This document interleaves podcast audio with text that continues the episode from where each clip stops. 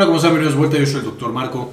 Y el día de hoy vamos a hablar de la infección por el hongo cándida. Por supuesto, una infección frecuente que ataca especialmente a las mujeres, siendo que el 75% de las mujeres van a tener menos una infección en su vida y el 50% de las mujeres tienen dos o más que pueden ser solo dos o pueden ser muchas infecciones y que le esté afectando frecuentemente. Entonces, el día de hoy vamos a ver siete señales de que vas a tener la infección por cándida y justamente estos son los factores de riesgo que por supuesto cuando los evitamos o cuando somos más cuidadosos, el objetivo es prevenir esta infección que de nuevo puede ser crónica y dar bastantes, bastantes problemas. El embarazo sabemos que es un eh, eh, momento de la vida de las pacientes en los cuales el sistema inmune disminuye su efectividad y esto por supuesto es para permitir que el bebé se desarrolle de manera normal. A fin de cuentas un bebé es material genético completamente nuevo para el cuerpo de la mujer. Como están bajas las defensas, las pacientes embarazadas van a tener inmunosupresión leve, pero van a tener inmunosupresión y tienen un alto riesgo, por supuesto, de infecciones, incluida la infección por cándida. Si esto agregamos que hay otros cambios específicamente en cuanto a la microbiota que hay eh, en su vagina, por supuesto ya podemos entender cómo el hecho del embarazo presenta un riesgo importante para tener este tipo de infecciones. La diabetes es otra de las principales causas de inmunosupresión en la vida de una mujer. Sabemos que un paciente tiene el diagnóstico de diabetes y especialmente mal controlado, es decir, la glucosa está elevada a ciertas horas del día, tenemos un doble golpe. Por, por, un lado tenemos que esa glucosa elevada hace que las proteínas del sistema inmunológico y las células del sistema inmunológico no funcionen de manera adecuada. Entonces cuando hay la invasión por algún microorganismo no pueden detenerla. Por otro lado, la glucosa, por supuesto, va a ser una de las principales fuentes de alimentación del hongo cándida, así como de todos los demás hongos. Va a ser la principal fuente de alimentación del hongo cándida, así como de todos los demás hongos.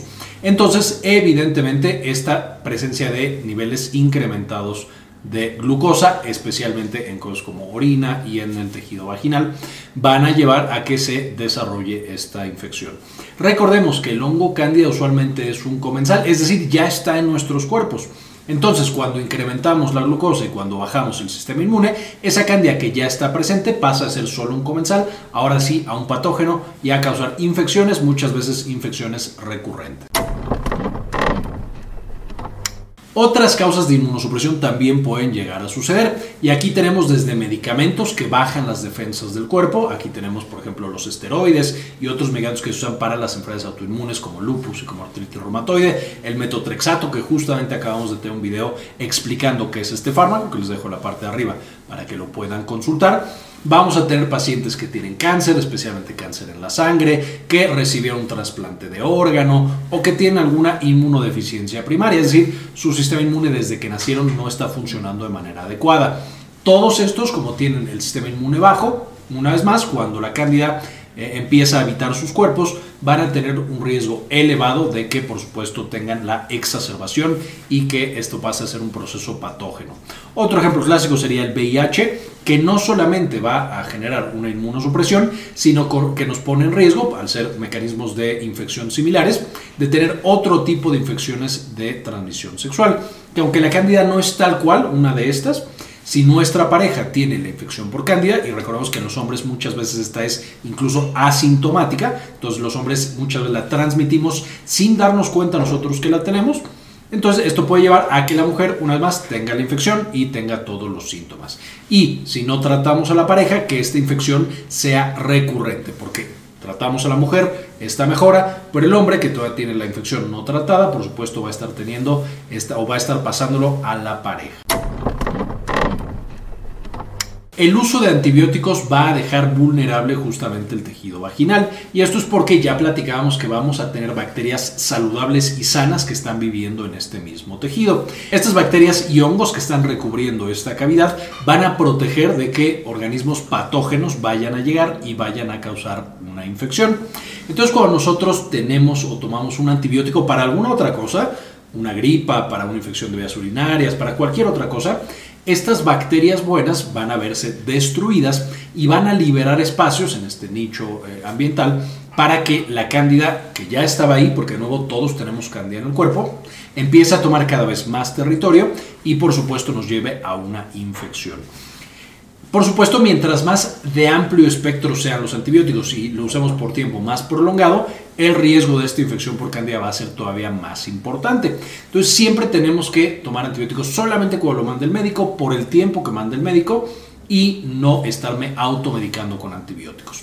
Otra estrategia que me puede llegar a ayudar, no es 100% efectiva, pero cuando me mandan antibióticos, eh, también empezar a consumir y solicitar que me manden probióticos.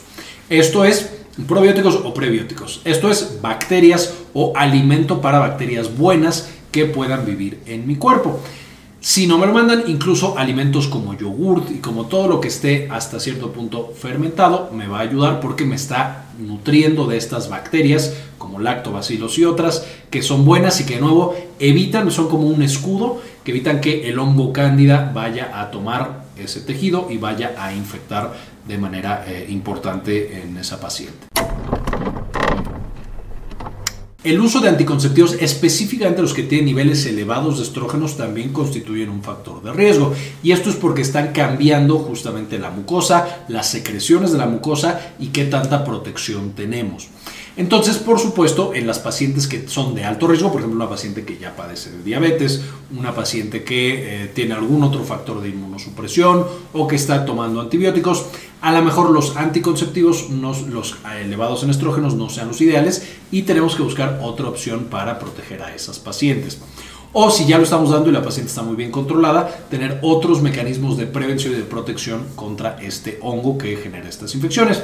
Y también es por eso que es muy muy importante siempre consultar a nuestro médico ginecólogo cuando estamos empezando con el tema de los eh, anticonceptivos o cuando llevamos ya un tiempo tomándolos. Algunos hábitos en la higiene vaginal también nos van a poner en riesgo de tener este tipo de infecciones. Número uno, lo peor que podemos hacer, las duchas vaginales. El estar metiendo productos químicos para limpiar la vagina, por supuesto que hace que el hongo más fácilmente, en esas células dañadas por estos productos químicos, por estas sustancias que no tendrían que estar entrando, eh, fácilmente el hongo toma estos espacios y genera una infección y potencialmente incluso una infección crónica. Entonces nunca deberíamos limpiar con absolutamente ningún producto químico. Este tejido se limpia solo, no tendríamos que estar metiendo nada.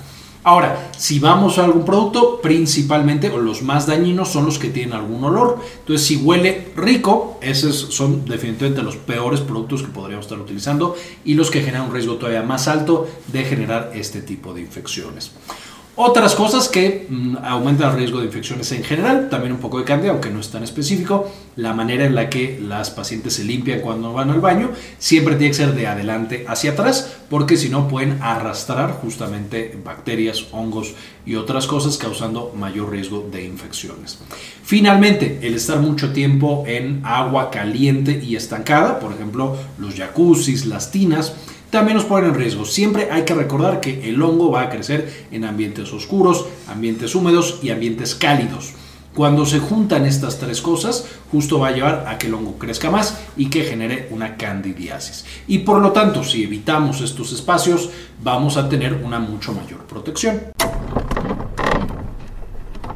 El tipo de ropa también es esencial porque puede generar justamente un ambiente que es muy cálido, muy húmedo, eh, muy oscuro y evidentemente esto, como ya mencionábamos en el punto pasado, facilita la aparición de esta infección. Entonces lo que necesitamos es el tipo opuesto de ropa, es decir, ropa que sea no pegada, que esté mucho más, eh, permita el flujo de aire, que permita la perspiración de la piel y que permita justamente el que estén secas todas las partes de nuestro cuerpo. Es el tipo de ropa que más va a prevenir la infección y la ropa que es muy pegada y que es incluso de material sintético que no permite esta perspiración va a ser un factor de riesgo importante para la aparición de cándida.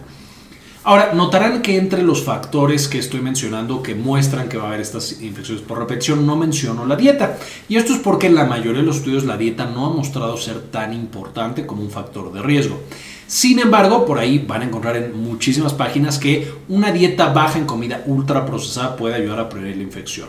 Una vez más, aunque esto no está demostrado, definitivamente la comida ultraprocesada es muy mala para la salud en general y hay pacientes que refieren que les ha ido bien disminuyendo este tipo de comida, que es todo el azúcar que es refinada, el refresco, todo lo que es súper dulce, todo lo que es súper procesado.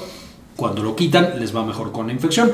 Una vez más, no hay evidencia de que esto pase en la mayoría de las pacientes. Sin embargo, es una muy buena recomendación en términos generales llevar una dieta saludable, baja en comida ultraprocesada, en muchos carbohidratos y demás. Entonces, aunque no lo pongo como una recomendación oficial, porque no, no tenemos tanta evidencia en cuanto al impacto de este tipo de dietas sobre la infección por cándida, definitivamente es una recomendación muy buena para la salud en general y a algunas pacientes también les funciona bastante. Y esta información quería compartir con ustedes el día de hoy de esta infección tan importante y que atormenta a tantas pacientes. Antes de terminar, quisiera agradecer a algunos de las personas que han decidido donar al canal, uno o dos dólares al mes, y nos permiten ayudar a hacer este tipo de investigaciones y compartirlas con todos los demás. Este video en particular se lo dedico a Jorge Beltrán, Farmacias Asociadas de Ecuador, Olga Hernández, Jorge Arturo Albeláez, Yami Pascasio, Simón Canales, Mike Angelo, Delia González, Doctora Milis, Saúl Reyes, Doctora Susana Vidal, Rosaura Murillo Gómez, Doctor Fermín Valenzuela, Pablo Antonio, Matías Hernández, Gli53, Luis Ernesto Peraza, Cindy Magaña Bobadilla, Gustavo Francioli y Gilberto Argueta. Muchas gracias por el apoyo que nos brindan cada mes. Con esto ahora sí terminamos. Y como siempre, ayúdenos a cambiar el mundo compartan la información. También quería mostrarles que ya tenemos la versión nueva y mejorada de Clínica Cares, que es la clínica en la que damos la atención médica. Eh, se puede, por supuesto, ya agendar cita en esta nueva versión de Clínica Cares con un servidor, con la doctora eh, Georgina Carranza y conmigo, eh, justamente para atender cuestiones de salud de la mujer y, por supuesto, también salud general. Si tienen, por supuesto, alguna duda, alguna pregunta, en clinicacares.com.mx nos pueden encontrar.